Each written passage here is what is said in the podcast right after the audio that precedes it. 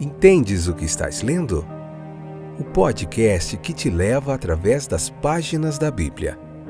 Livro por livro. Capítulo por capítulo. Uma exposição bíblica emocionante. Aperte os cintos e embarque comigo nesta viagem.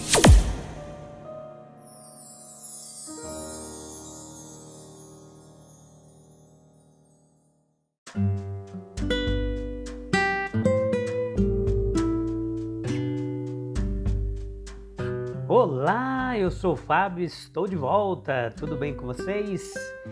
Meus companheiros de viagem, meus amigos que têm nos acompanhado aí, muito obrigado pelo carinho de tantas pessoas que têm nos ouvido em vários lugares do mundo e do Brasil. Obrigado pela audiência, pela paciência.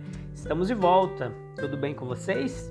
Hoje veremos Lucas, o Evangelho do Médico Amado, Lucas capítulo 8, a parte terceira, hoje, episódio número 294. Essa é a quarta temporada, onde estamos vendo o Evangelho segundo Lucas. Então vamos lá. Hoje nós vamos falar sobre Cristo, Senhor da natureza, mostrando seu domínio, seu poder isso é fantástico. Leia o capítulo 8, vem para cá, convida mais gente, fica até o finalzinho, escute os outros episódios, porque tem muita coisa legal para você ouvir, aprender e colocar em prática da palavra de Deus, tá bom? Então vamos lá, capítulo por capítulo, passo a passo, pouco a pouco, nós vamos conseguir nosso objetivo aqui, que é estudar a Bíblia inteirinha, sem deixar um pedacinho para trás. Então nós encontraremos duas coisas aqui, do versículo 22 ao 25 desse capítulo 8, a respeito dos milagres de Jesus Cristo. Que ele nunca se recusou a exercer seu poder. Se por seu exercício pudesse fazer um ato de pura piedade e bondade, e que ele nunca consentiu em fazê-lo com mero propósito de exibição. Jamais a perfeita adequação da ocasião e o caráter da ação são assinatura de sua divindade. E neste incidente aqui deste capítulo, nós temos uma impressionante ilustração do divino comando de Cristo. Seria justo, podemos argumentar, que nosso Senhor desse a seus discípulos uma ilustração de seu poder divino que fosse extremamente impressionante e, portanto, convincente, permanentemente eficaz. Não havia mais virtude ou força em acalmar a tempestade no lago do que na expulsão do demônio do outro lado da água. Controlar os elementos da natureza não exigia mais poder divino do que controlar a vontade de um espírito maligno, talvez menos mas o efeito sobre a mente do observador foi muito maior no primeiro caso do que no segundo. Atraia de maneira mais influente tanto a imaginação quanto a razão. E considerando tudo o que esses discípulos seriam chamados a passar em sua causa, lembrando a severidade da prova de sua fé, certamente. Era bom que, além de muitas outras provas da divindade de seu Senhor, eles pudessem lembrar esta cena no lago. E tenha certeza de que aquele a quem os ventos e as ondas obedeceram era realmente o Cristo de Deus. Temos uma garantia de que Ele é o Senhor das circunstâncias da nossa vida. À medida que atravessamos o mar de nossa vida, com nossa pequena barca, encontraremos tempestades, bem como os ventos calmos e ásperos, bem como brisas favoráveis. Ajudar-nos a pensar que a vontade divina que subjugou aquela tempestade é a vontade que rege o vento e as ondas sob todos os céus, que Cristo é o Senhor das circunstâncias de nossa vida e que se apenas o tivermos a bordo como nosso principal passageiro, podemos contar com seu poder de controle em tempo de perigo ou dificuldade. Mas devemos ter certeza de que Cristo está conosco, pois as promessas de orientação graciosa e interposição misericordiosa só podem ser pleiteadas por aqueles que são leais a Ele e à sua causa. A igreja que tem Cristo consigo, ela não pode afundar. A questão das perguntas, portanto, é esta: Cristo está conosco ou não? E a resposta a essa pergunta será encontrada não na forma da embarcação, mas no caráter da tripulação. Não na peculiaridade da estrutura eclesi eclesiástica, mas no espírito e caráter daqueles que compõem e dirigem a Igreja de Cristo. É a sua verdade, é Ele mesmo, pregado e ensinado em nossos santuários, em nossas escolas seus princípios são inculcados em nossos lares e ilustrados em nossa vida. Seu espírito é soprado por nós em nossas relações uns com os outros e com os que estão fora. Estas são as perguntas que devemos responder satisfatoriamente se quisermos responder afirmativamente essa pergunta vital: Cristo está conosco ou não? Há algo indescritivelmente grandioso em uma tempestade na natureza. Somos afetados, impressionados e subjugados por ela. Mas na estimativa da sabedoria divina, algo de interesse mais profundo na inquietação e perturbação de uma alma humana. Jesus Cristo se preocupa mais em falar de paz a um coração humano perturbado do que em produzir a mudança mais marcante em toda a natureza. Existem muitas fontes de inquietação, mas o mais constante e o pior de tudo é a culpa. É a que tira a luz de nossos céus, a alegria de nossas casas, a beleza e o brilho de nossas vidas. A pergunta mais profunda que brota da alma humana é esta: ó, oh, onde o descanso será encontrado. Descanso para a alma cansada. E em resposta, a voz de Jesus soa sobre terra e mar.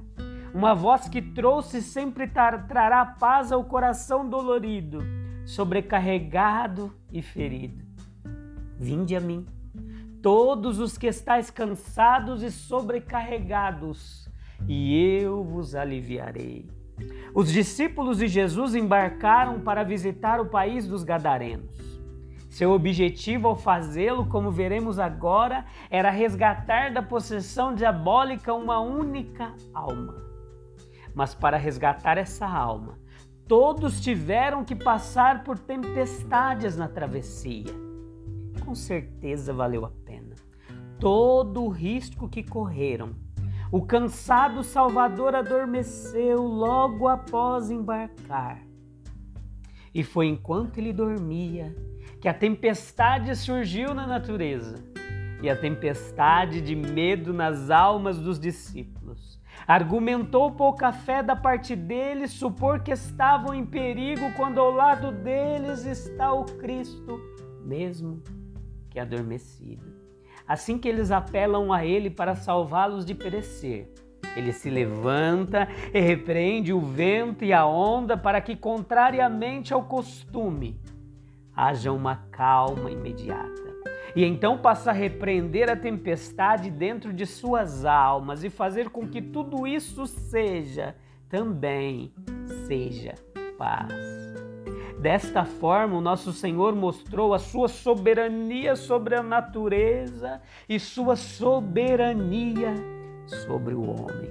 Ele pode repreender o ruído dos seus mares, o ruído das suas ondas e o tumulto do povo. Não é de admirar que os estranhos que estavam na batida com os discípulos ficaram surpresos com aquele que podia comandar o vento e as ondas, e eles obedeceram. Jesus, ele é esse ministro para mentes doentes, como diz aqui os versículos 26 ao 40, nos apresenta essa realidade que na maior paz os discípulos de seu mestre se aproximaram da praia.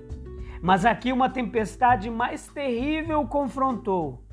O médico amado, que escreve este evangelho, ele traz à tona as características como faria um médico. Assim que o caso se apresenta a Jesus, ele ordena ao diabo que se afaste dele. Nenhum protesto por parte do inquilino em puro vale. O espírito e seus companheiros são obrigados a se preparar para a partida. Eles negociam muito para não serem enviados para o abismo, onde o seu destino final os espera. E em alternativa, pedir permissão para entrar em um rebanho de suínos adjacente. Agora os porcos, reforçados pelos demônios, eles correm loucamente para o mar e perecem nas águas. O resultado é que um ser humano é libertado enquanto um rebanho de suínos é sacrificado. Se tal alternativa for apresentada, não pode haver dúvidas quanto à decisão. Melhor que os porcos pereçam se, como resultado, uma única alma for libertada de sua doença. Por isso, as almas miseráveis que vieram da cidade lamentaram a perda dos porcos, em vez de se alegrar com a cura do endemoniado. Mostram assim que mereciam o julgamento que os havia alcançado. Jesus pode ministrar a mentes doentes, ele pode trazer o maníaco ao seu juízo perfeito novamente. E ele pode nos curar da insanidade do pecado e nos fazer sentar vestidos a seus pés, ansiosos para estar com ele para sempre. Os versículos 43 e 48 nos, nos um dos relatos mais fantásticos da Bíblia Sagrada, dos Evangelhos é o toque da fé. É, o que nós temos a seguir aqui e que nós notamos é a cura da mulher com fluxo de sangue. Esse foi o milagre solitário em que a fé antecipa o consentimento de nosso Senhor e encontra cura pelo toque de suas vestes. Tendo se apresentado tantas vezes aos médicos, ela neste caso se recusa a se intrometer mas pensa que escapará no meio da multidão. Mas o nosso Senhor, percebendo que de sua sagrada pessoa fluiu o poder de cura, pergunta pelo paciente, e no devido tempo vem e confessa tudo. Mas ela foi trazida diante dele para que ele pudesse lhe transmitir a lição de que foi sua fé e não um mero toque físico que a salvou. Ou seja, o processo era pessoal e não meramente físico. Uma vez que olhamos para Jesus pela fé e tocamos a orla de suas vestes, nós somos instantaneamente curados e o poder começa novamente a crescer dentro de nós. Nós vemos um despertar dos mortos, nós vemos este caso de poder da ressurreição apresentado por Jesus na culminação de sua obra milagrosa. Nós vemos aqui o comando da natureza e da natureza humana. Mais ainda, mais magnífico é o comando da morte. O poder de entrar no reino sombrio e ali afirmar a sua autoridade. Isso é o que Jesus faz. Ele é humildemente convidado por Jairo para ir até a sua filha moribunda. E o pai, pronto para se desesperar, é instruído a crer somente e ela será curada. Ele acreditou e ele encontrou em Jesus aquele que poderia despertar os mortos. A ressurreição é testemunhada pelos pais e três discípulos, testemunhas escolhidas e depois que ela é desperta, ele dá instruções para que ela seja alimentada. E então eles devem ficar em silêncio sobre o milagre. Voltando à passagem lá do barco para a gente concluir aqui, um dia de trabalho duro e longo que teve o mestre antes de entrar naquele barco, naquele dia. Ele havia pensado muito, ensinado muito, trabalhado muito. e cada um deles fora laborioso e exaustivo para aquele que era o que era e sentia como sentia. Ele estava completamente exausto com seu esforço extenuante. E enquanto eles navegavam, ele adormeceu. Tão profundamente adormecido que, embora os ventos o enfurecessem e os borrifos de água caíssem sobre ele, ele não acordou. A perfeição de sua humanidade. Quem senão o Filho de Deus poderia, por sua própria vontade, em seu próprio nome, comandar os poderosos elementos da natureza? Quem, senão um verdadeiro Filho do Homem, poderia ser vencido pelo cansaço e dormir no meio da fúria da tempestade? Ele era um de nós Andar o cansava, ensinar o cansava, curar o cansava. Ele se gastou enquanto trabalhava dia a dia. Beleza, meus queridos? A gente volta no próximo episódio para nós concluirmos esse capítulo 8. Eu te encontro lá. Tem muita lição bíblica legal para a gente aprender, ser edificado e abençoado. Continue lembrando de mim em vossas orações e continuamos firme e constante, sempre avante. E Deus continuará nos ajudando. Um abraço. A gente se vê em breve. Deus abençoe. Tchau, tchau.